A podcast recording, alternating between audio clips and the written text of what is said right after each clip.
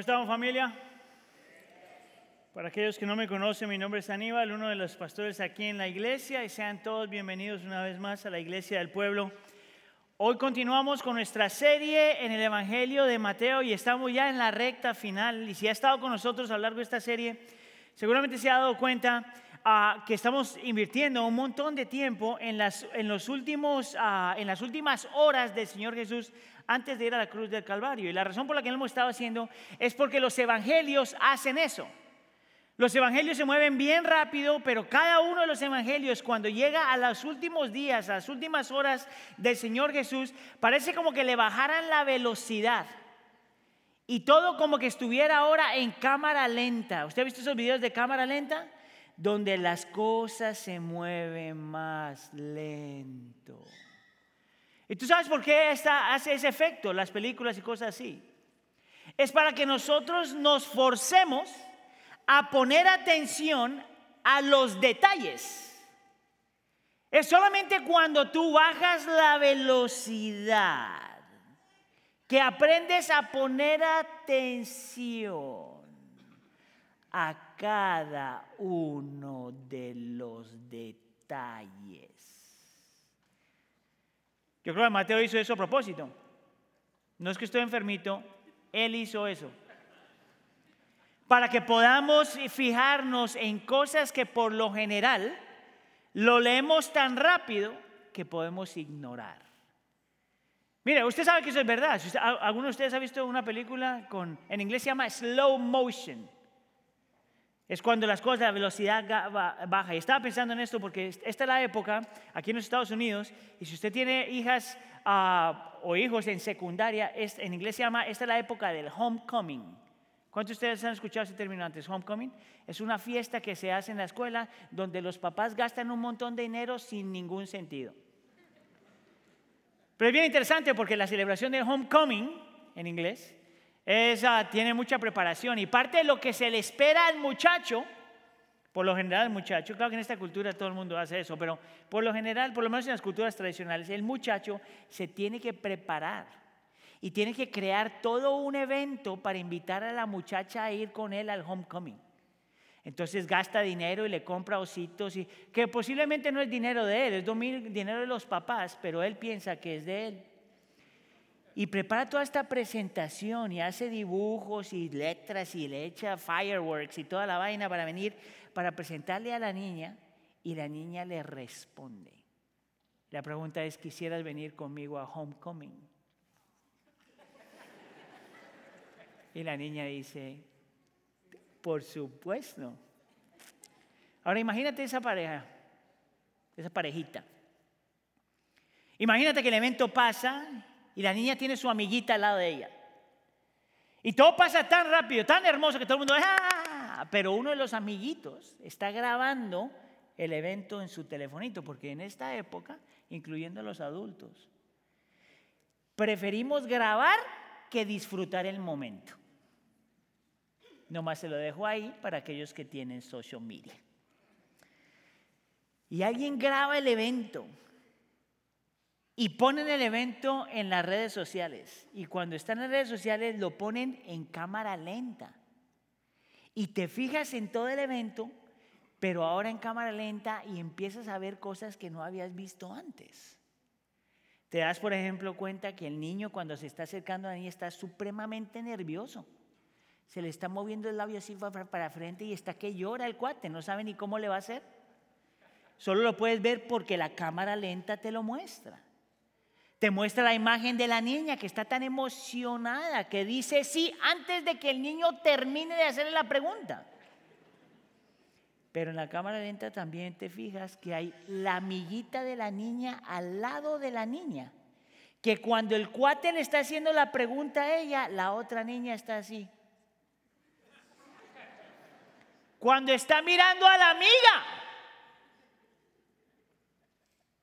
Algo me dice que esa relación se va a dañar después de eso.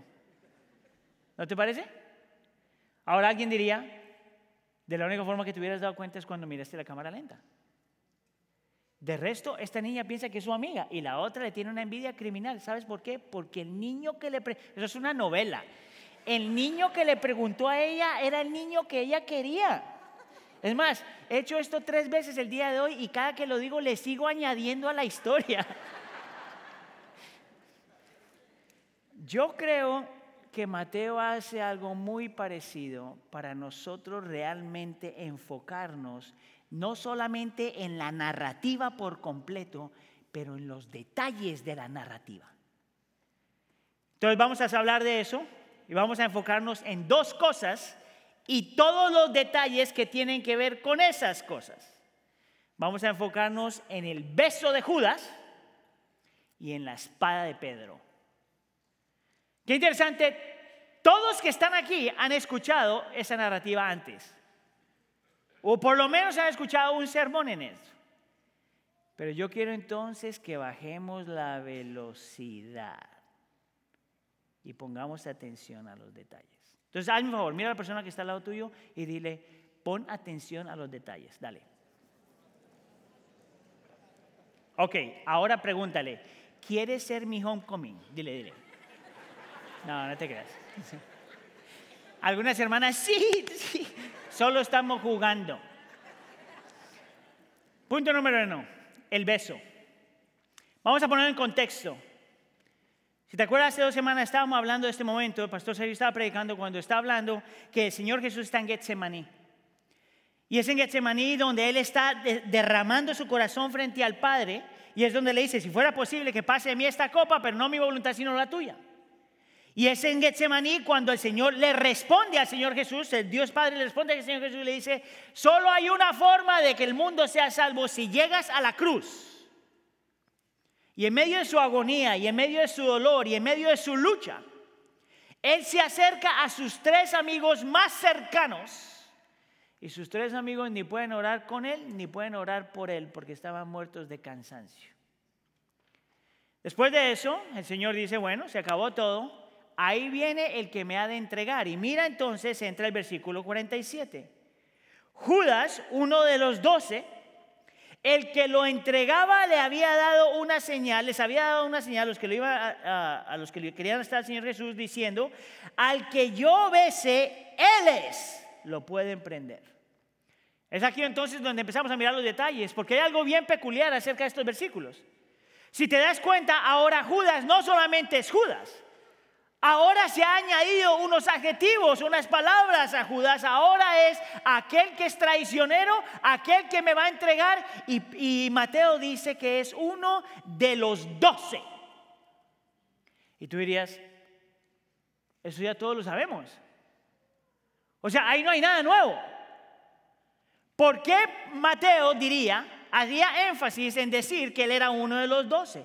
Y yo quisiera invitarte a considerar que parte de la razón por la que Mateo dice que este es uno de los doce es para que nosotros nos acordemos que el hombre que está dispuesto a traicionar, a a Cristo es uno de los hombres escogidos por Cristo, que caminó con Cristo por tres años escuchando lo que Cristo decía, mirando como Cristo amaba, eh, aprendiendo lo que Cristo mostraba, viviendo con Cristo por tres años. Y la razón por la que tienes que mantener eso en mente es porque cuando piensas en Judas no puedes pensar en alguien que tenía razones por cual odiar a Cristo.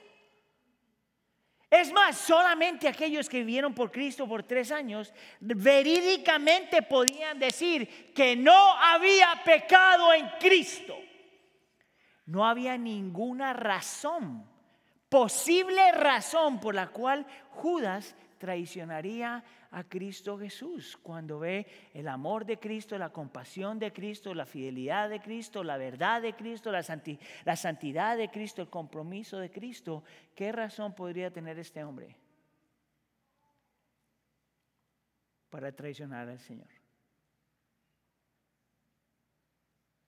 Es ahí donde tú tienes que hacer la pregunta. ¿Qué era lo que tenía este hombre en su corazón que lo llevó a eso? ¿Cuál era su conflicto con Cristo si no tenía ninguna razón por qué tener conflicto con Cristo? Y es aquí donde la palabra el beso tiene mucho significado. Ponga atención a los detalles. aparentemente todo está tan oscuro en Getsemaní que de la forma que Judas le iba a mostrar a los soldados quién era Jesús, era al él acercarse y darle un beso. Mire conmigo el versículo 49. Enseguida se acercó a Jesús Judas y dijo, salve rabí, y lo besó. Es bien interesante porque esa frase para nosotros no significa nada, pero si lo ponemos una frase así en nuestro contexto, vendría a ser una frase de, respeto. Es cuando tú respetas, a, saludas a alguien con respeto. Buenas tardes, Señor. Buenas tardes, Su Majestad. Buenas tardes, lo que sea. Sería una señal de respeto que hace el evento aún mucho más satánico, por decirlo de alguna forma. Judas se acerca en una actitud de respeto a Cristo y lo besa. No, en esa cultura, en realidad no hay problema con un beso. Es más, los hombres se saludan con un beso, un beso en cada lado de la mejilla. No hay nada de problema en esa cultura, en ese tiempo. Ese no es el problema. Lo que la gente, ah, por lo gente no sabría, es que en ese contexto y en ese momento, escucha acá, un discípulo, un seguidor de alguien, alguien que está aprendiendo de un maestro, nunca, nunca, nunca, nunca saludaría a su maestro primero. En nuestra cultura lo haríamos al revés. En esa cultura y en ese tiempo, el, el aprendiz siempre saludaría a todos los demás y por último saludaría al maestro. ¿Por qué? Porque si la persona saluda al maestro primero, le está diciendo al maestro, tú no eres superior a mí. Y he ahí donde tú encuentras lo que estaba en el corazón de Judas. Escucha aquí, iglesia. Judas por todo ese tiempo por más de que escuchó la palabra del Señor, vio las obras del Señor, entendió lo que el Señor decía, hacía y por qué lo hacía, todo este tiempo en su corazón, él simplemente nunca aceptó la idea de que Cristo era su Señor y que él tenía que someterse a él. La lucha en su corazón cuando le da el beso y se lo muestra a todo el mundo y se lo muestra a Cristo, es decirle, tú no eres superior a mí.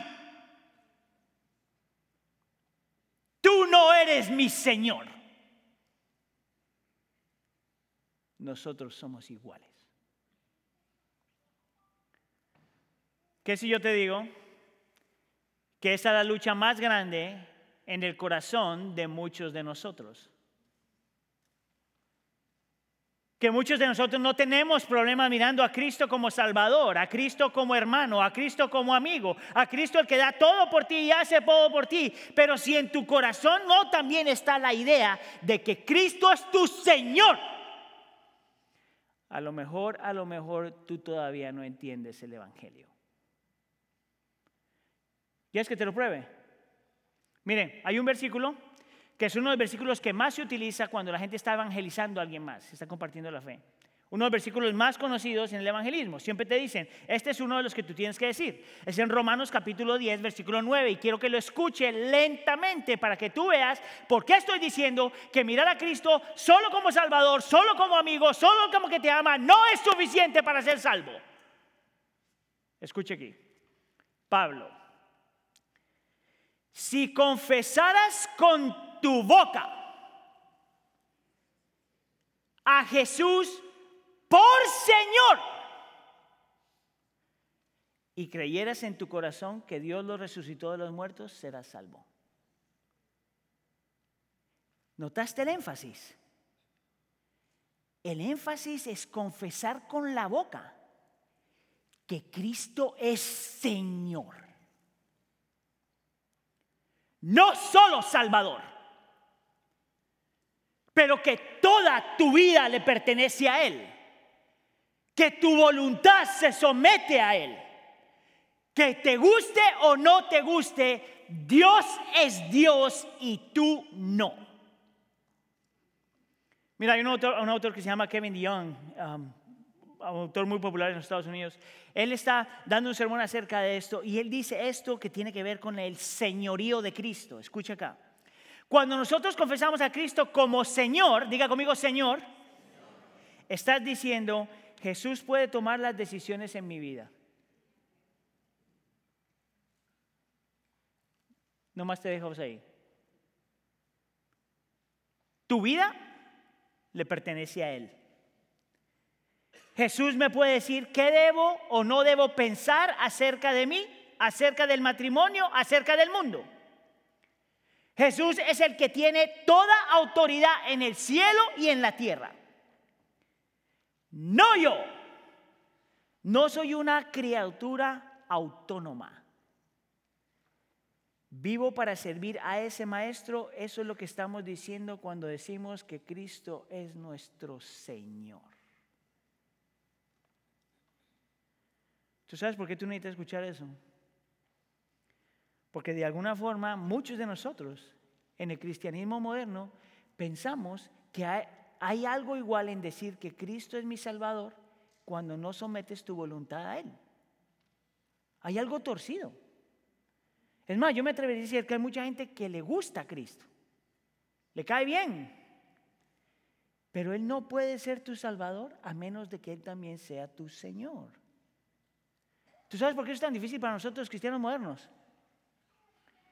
Porque nosotros también muchas veces estamos luchando con la religión que está creciendo más rápido en los Estados Unidos. ¿Sabes qué religión es esa? La religión de la autoadoración. Aún como cristianos. Es cuando nosotros creemos que podemos tener una relación con Cristo cuando Él no es Señor de toda área de tu vida. Hay un hombre que escribe mucho acerca de esto, es un profesor de, teología de uh, Biola University aquí en Estados Unidos. Escribe un montón acerca de esto, el nombre se llama Tadeus Williams. Ah, y él les dice que en la cultura moderna, ponga atención a esto, en la cultura moderna, como no hemos entendido bien lo que significa que Dios es Señor, entonces siempre estamos luchando con nosotros mismos ser los señores en nuestra vida. Porque solamente puede haber un Señor, o es Dios o eres tú, pero no pueden ser los dos. O todo sobre tu vida le pertenece a Él o nada sobre tu vida le pertenece a Él. Sería tan ilógico como yo decirle a mi esposa, yo estoy casado contigo de lunes a viernes, pero sábado y domingo dame mi libertad. ¿Tú qué dirías a eso? Pero de alguna forma nosotros pensamos que nuestra relación con el Señor está bien decir que Él es Señor y no someter nuestra voluntad a todo lo que Él dice que tenemos que someter nuestra voluntad. Él dice que hay seis mandamientos en esta nueva religión, que no es nueva, ha estado desde el principio de la creación, pero esta nueva religión dice así, si Dios no es, no es tu Dios, si Dios no es tu Señor y tú eres tu Señor, entonces tú eres el estandarte de la verdad. ¿Sabes qué significa eso? Que no importa lo que Dios diga, pero lo que yo diga, yo tengo que ser honesto conmigo mismo y ser verdadero conmigo mismo. Ese es un problema. Él dice que otro mandamiento para alguien que no ve a Dios como Señor es pensar que si tú eres Señor, entonces la máxima autoridad es lo que yo siento, no lo que la Biblia dice. Por lo tanto, nadie puede, por lo tanto, nadie puede cuestionar lo que yo siento. Porque lo que yo siento tiene que ser la verdad. Es de ahí donde la gente dice palabritas como sigue tu corazón. ¿Qué estupidez más grande? Si el Señor lo permite, vamos a hablar de eso la próxima semana. Lo peor que tú puedes hacer es seguir tu corazón. Lo peor que tú puedes hacer. Él dice que hay un tercer mandamiento en la cultura moderna, que si Dios no es Señor y tú eres tu Señor, entonces tú eres el soberano.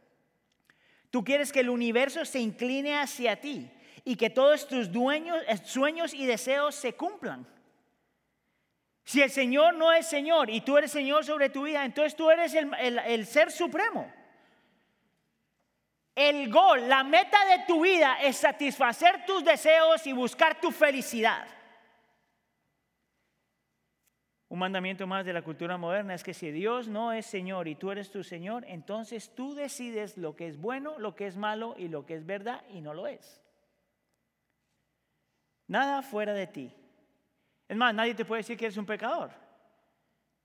Porque ¿quién te dice a ti que lo que yo estoy haciendo es pecado? Si el Señor no es Señor y tú eres tu Señor, entonces tú eres tu creador y vas a utilizar todo lo que tú tengas, todo lo que haces para crearte la identidad que tú quieres y el propósito que tú quieres. Es de ahí donde hay una frasecita bien común que muchos de sus hijos ya están utilizando que dices, tienes que ser auténtico contigo mismo. Dime tú si nosotros no cargamos un Judas en el corazón. ¿Tú sabes por qué yo puedo decir eso? Porque hay áreas de nuestra vida donde tú le dices a Cristo, aquí tú no te puedes meter. Ya sea tu finanza, ya sea tu sexualidad, ya sea lo que dices, piensas o haces. La lucha más grande en el corazón del ser humano, incluyendo el creyente, es no saber rendir su voluntad a la voluntad de aquel que es supremo y Señor. Pregunta, ¿qué áreas en tu vida todavía no se someten al señorío del Señor? Ahora es aquí donde Mateo va a entonces comparar entre Judas y el Señor Jesús, porque la actitud del Señor Jesús frente a esto es completamente diferente a lo que vemos en Judas. ¿Sabes cómo yo sé eso? Por la forma en que Cristo Jesús responde al orgullo en el corazón de Judas. Mira lo que dice en el versículo 50.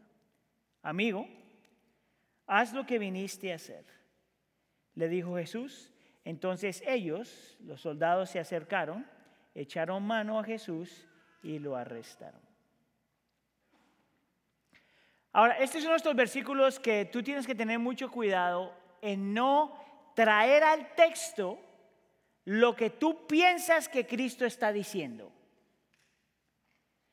Mire, si usted es una persona que tiene problema perdonando a los demás, si tú eres una persona rencorosa, si tú eres una persona que guarda las luchas y las cosas que la gente te ha hecho, tú lees este texto y le añades a la palabra amigo lo que tú piensas que Cristo está diciendo. Entonces, por ejemplo, yo leyendo esto sin tomar en consideración quién es Cristo, yo podría a lo mejor decir que aquí Cristo está siendo sarcástico. Eh, amigo, entonces te voy a enseñar simplemente rápidamente cómo es que tú interpretas un texto y miras cuál es el tono del texto. Y aquí es donde entonces tú tienes que mirar qué fue, cómo el Señor Jesús utilizaba esa misma palabra en otros lugares de la Biblia. Porque si esa palabra se utiliza en otros lugares en el Evangelio de Mateo, entonces te da una idea de cuál es el tono de Cristo frente a Judas. Y te vas a encontrar que hay dos pasajes donde esta palabra se utiliza. Mateo capítulo 20 y Mateo capítulo 22. Y nosotros ya predicamos esos sermones, entonces no lo voy a predicar el sermón, pero no más te voy a dar la idea. En Mateo capítulo 20, el Señor está, esta es la, la, palabra, la parábola de los obreros. Y en esa parábola el Señor Jesús utiliza esa palabra, amigo. Y luego en el Mateo capítulo 22 es la palabra del banquete de la boda. Y en esa parábola el Señor Jesús también utiliza la palabra amigos. Lo interesante, y escucha acá, es que en cada una de esas parábolas el Señor sí utiliza la palabra amigo para confrontar. Casi, casi como amigo, ¿qué estás haciendo? Pero si tú miras el propósito de la parábola, el Señor no solamente confronta para que la gente vea lo que está pasando mal, pero la parábola de por sí es un instrumento en las manos de Cristo para extender gracia. No vivas así. ¿Sabes por qué es tan importante? Porque yo estoy convencido, y no soy el único que piensa esto, nomás para que sepa, que cuando el Señor Jesús utiliza la palabra amigo con Judas, no es para condenarlo. Realmente quiere que Judas se arrepienta. Realmente quiere que Judas eche para atrás. Fíjate lo que tenemos en Cristo. Un Dios que está luchando por el alma de Judas aún hasta el último momento. ¿Sabías tú que esa es la última conversación que Cristo tiene con Judas? Hasta el último momento. Cristo le está diciendo, amigo, tú no tienes que morir así. ¿Sabes por qué eso ha sido tan importante para mí? Porque por naturaleza, cuando yo estoy cargado de pecado, cuando mi mente me está dando vueltas, cuando siento que he hecho cosas que no tengo que hacer, cuando he dicho cosas que no tengo que decir o cuando mis motivaciones son completamente erróneas, la tendencia más natural de mi corazón no es correr hacia Cristo, pero alejarme de Cristo. ¿Tú sabes por qué yo hago eso? O por lo menos la tentación está ahí. Porque en mi mente y en mi cabeza el pecado es tan grande, la desilusión es tan ofensiva, que yo no puedo entender cómo Cristo me puede recibir otra vez. ¿Y tú sabes quién utiliza eso todo el tiempo? Satanás. Cuando tu pecado te aleja de Cristo. Mire, en mi caminar con el Señor, lo mejor que el Señor me puede enseñar es precisamente lo opuesto que sin importar la magnitud de mi pecado, la magnitud de mi lucha, la magnitud de mi culpa, la magnitud de mi vergüenza, no importa lo que yo tenga, haya hecho o cómo lo haya hecho, la actitud de mi corazón siempre debe ser correr hacia Cristo y no alejarme de Cristo. Porque en Cristo tengo un Dios que no se avergüenza de mí, que me va a traer y recibir cuantas veces sea necesario porque Cristo lucha por el alma de su pueblo hasta el último minuto. Hasta el último minuto. ¿Puedes ver la diferencia entre Judas y el Señor Jesús? Judas no quiere un Señor que dicte lo que, cómo su vida se tiene que ver. Y Cristo es un Señor que ama y está dispuesto a perdonar aún una traición. ¿Sabes por qué eso es tan importante? Porque en medio de la oscuridad, tú puedes ver qué, tan hermoso Cristo es. En medio de todo esto, tú puedes qué tan hermoso Cristo es.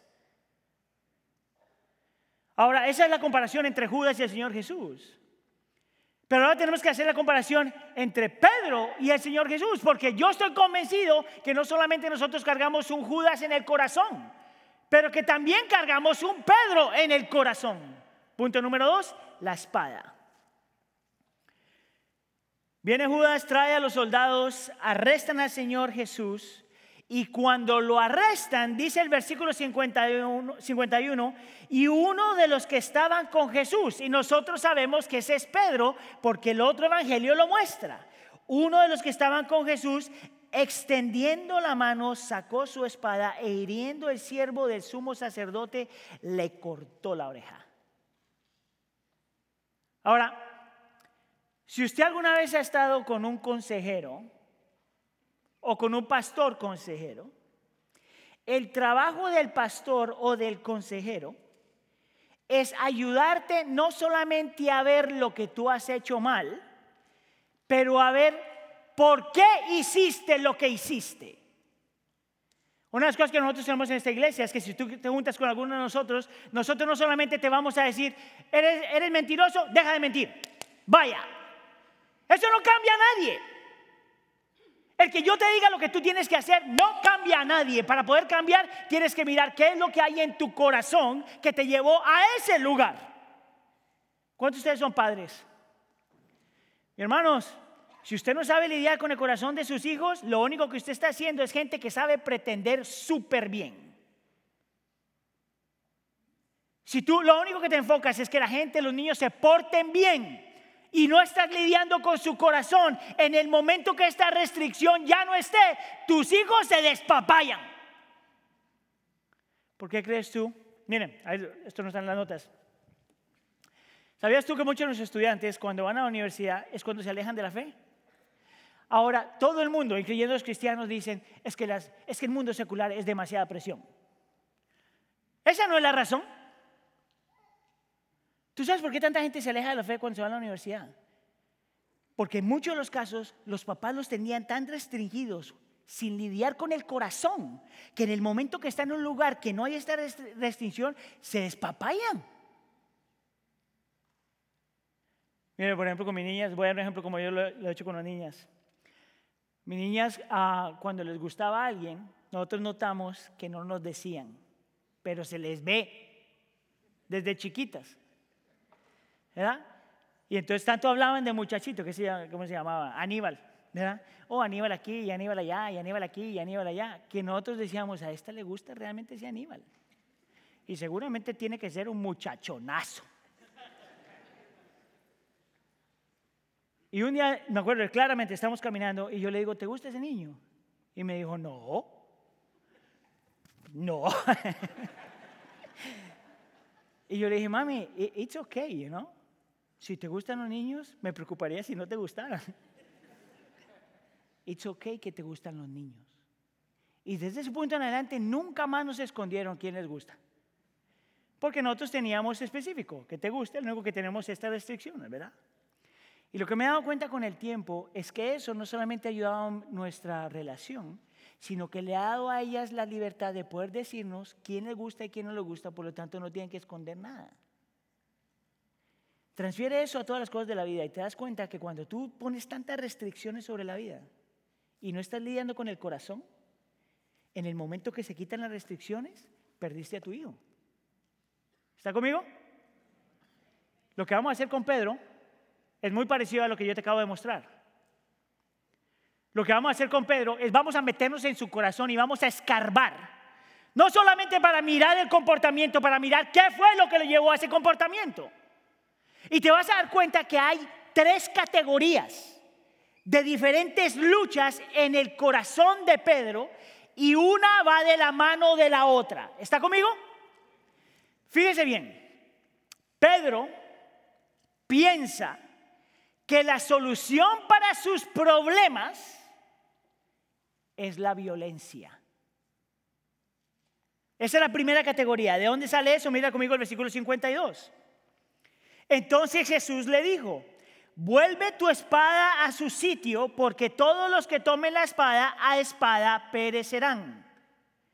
Escucha aquí, el Señor Jesús se da cuenta que en la filosofía de vida de Pedro, en su propia teología, él piensa que la solución para solucionar los problemas es sacar la espada y mocharle la oreja al otro. Escuche. Y lo que Cristo le dice es esto. La violencia no soluciona nada. La violencia lo único que hace es produce más violencia.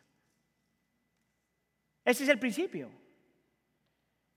¿Quiere que me ponga un poquito personal? Me tiene que dar permiso, diga así. Que conste. Uno dijo que no, pero le fue mal porque la mayoría gana. Escucha acá.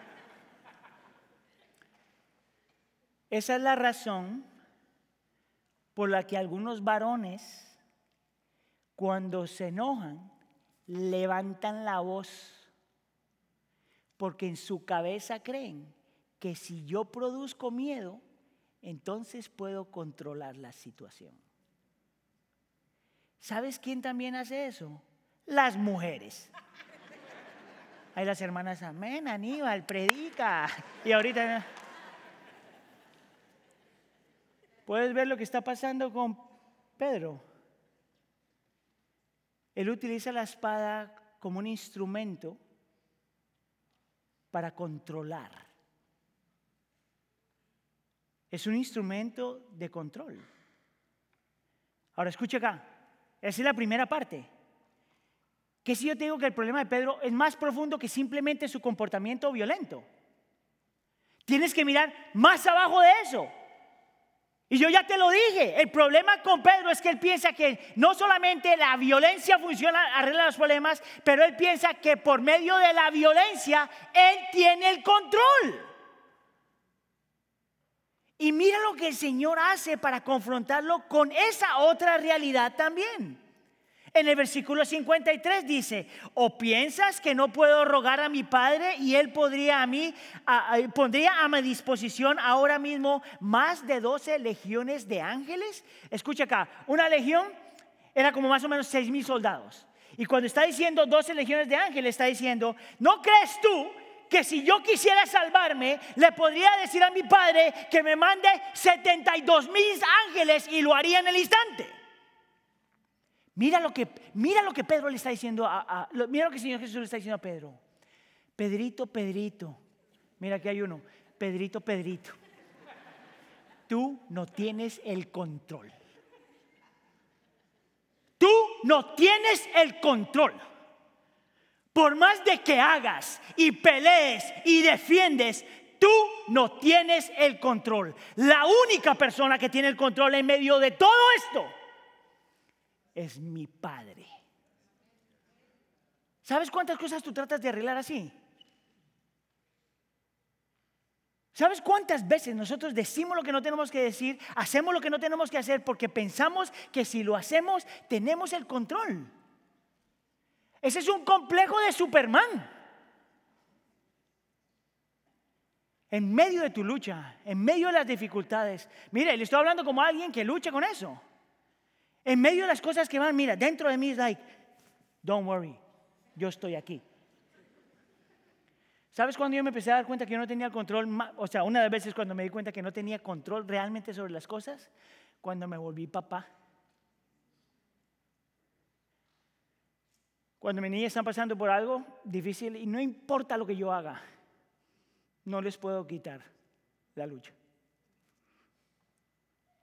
Es como el recordatorio, que el Señor me dio, dice, oh, ¿tenías control? Tome, dos hijas. Y por eso paré dos, porque ya después de eso es demasiado. El problema de Pedro no solamente era que era violento, el problema de Pedro es que detrás de su violencia había un corazón que pensaba que tenía control sobre la situación. ¿Qué si yo te digo que su problema más grande? ¿Qué si yo te digo que su problema no solamente es un problema de comportamiento y lo que él piensa, su, su problema más grande es un problema teológico? Porque detrás de la violencia está el control y detrás del control está alguien que cree que nosotros podemos ser salvos por obras.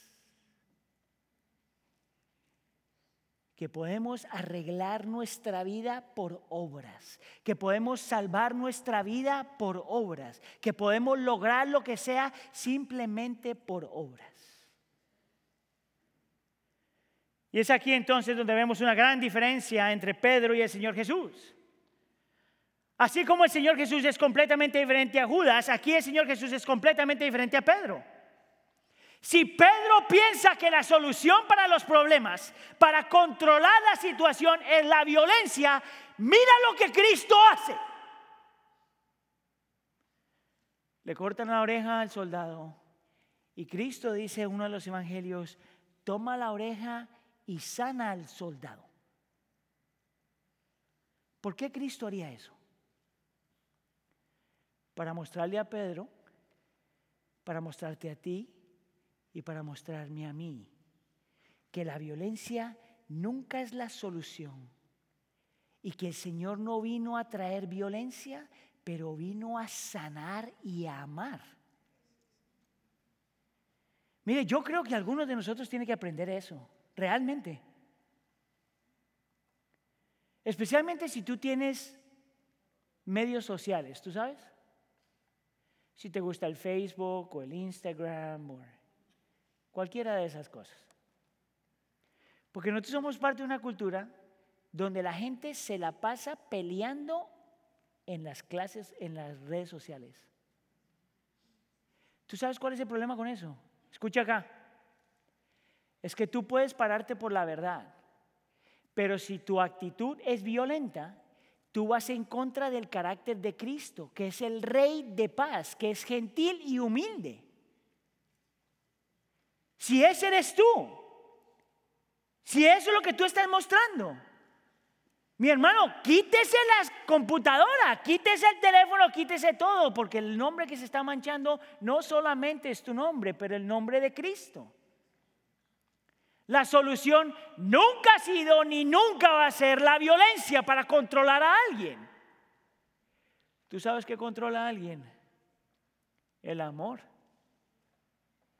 No es por eso que Pedro dice, el amor de Cristo me controla. Si Pedro piensa que él tiene control sobre las demás cosas, Cristo te recuerda que solamente el Padre tiene el control. Es más, la actitud de Cristo aún frente a lo que está pasando es saber, entender, vivir y aplicar que los propósitos del Señor siempre se van a cumplir, que el único que tiene control sobre todas las cosas siempre es el Padre y que no hay nada que pueda estorbar sus planes aún en medio del sufrimiento. ¿Sabes de dónde sale eso? Del versículo 54. Él le está explicando a Pedro por qué está pasando lo que está pasando. Dice, pero, uh, pero ¿cómo se cumplirán entonces las escrituras que dicen que así debe suceder? Versículo 56. Pero todo esto ha sucedido para que se cumplan las escrituras. Es la explicación más teológica para un hombre que piensa que está en control. Y le dice, tú no estás en control, ellos no están en control, Judas no está en control, los soldados no están en control. De una forma milagrosa, providencial, Dios está en control aún en medio del sufrimiento. Aún cuando Cristo tiene que ir a la cruz del Calvario, Dios siempre estuvo en control. ¿Ves cómo Cristo es completamente diferente a Judas y completamente diferente a Pedro? ¿Por qué entonces hay esta, esta comparación? Para que podamos saber la magnitud de la belleza de Cristo. ¿Ves? Cristo es aquel que ama al que lo traiciona. Nadie más ha hecho eso. Cristo es aquel que ama hasta el final. Nadie más ha hecho eso. Cristo es aquel que lucha por las almas hasta el final. Nunca nadie más ha hecho eso. Cristo no se rinde hacia el miedo, a frente al miedo. Nadie más ha hecho eso. Cristo escoge lo que es correcto aunque él tenga que perder. Nadie más ha, hecho eso. Cristo confía en los planes y en el corazón de su Padre aunque no se vea que, aunque no se vea que las cosas van bien. Nadie más ha hecho eso. Cristo no se defiende aun cuando es inocente. Nadie más ha hecho eso. Cristo es el único que sana al herido, al mismo que lo va a matar. Nadie más ha hecho eso. Cristo es paciente con su pueblo tonto. Nunca nadie más ha hecho eso. ¿Ves? Cristo se parece a nosotros, pero no es nada como nosotros. Puedes ver tú por qué a la luz de esta oscuridad Cristo se ve tan magnificente. ¿Sabes por qué eso es tan importante? Escucha acá, iglesia, para que tú puedas ver que solamente Cristo es la persona que se merece las bendiciones del Padre. Solo Cristo ha vivido la vida que nadie de nosotros ha vivido. Solo Cristo. Hay algo más que yo quiero que tú veas.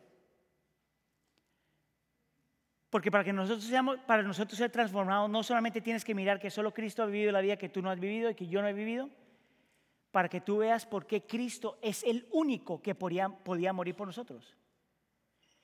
Justo al final del pasaje que leímos, en el último versículo, el versículo 56 dice, entonces todos los discípulos lo abandonaron y huyeron.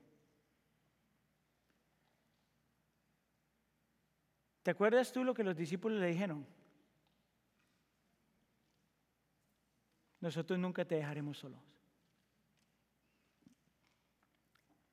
Y yo quiero que tú veas que Mateo es intencional al elevar cómo el Señor se quedó solo.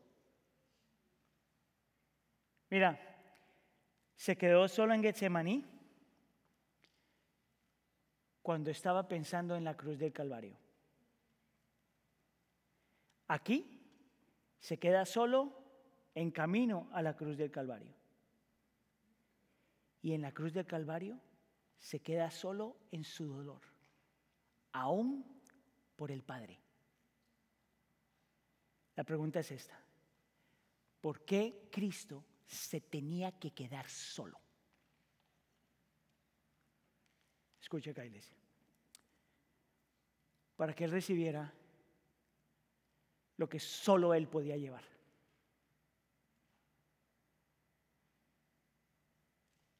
Para Él tomar lo que solo Él podía llevar.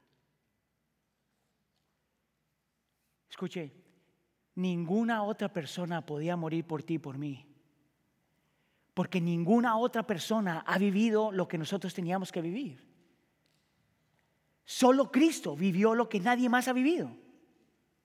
Por lo tanto, solo Cristo era el único que estaba calificado, no solamente para tomar tu lugar, pero para recibir la ira que nosotros nos merecíamos. Solo Cristo. Solo Cristo es la persona, solo Cristo es la salvación, solo Cristo es Dios, solo Cristo transforma la vida, solo Cristo, nadie más. Solo Cristo podía recibir la espada que nosotros merecíamos. Solo Cristo podía recibir la violencia que todos merecíamos.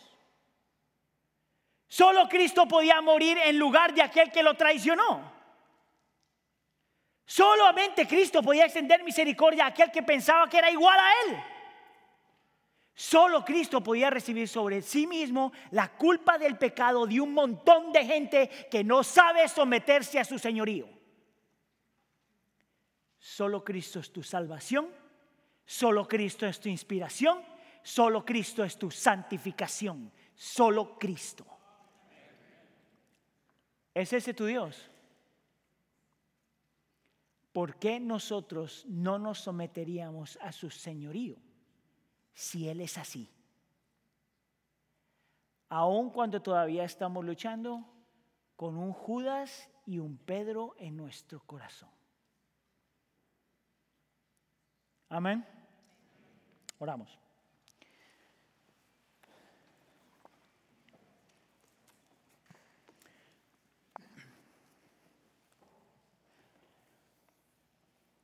Señor, nosotros miramos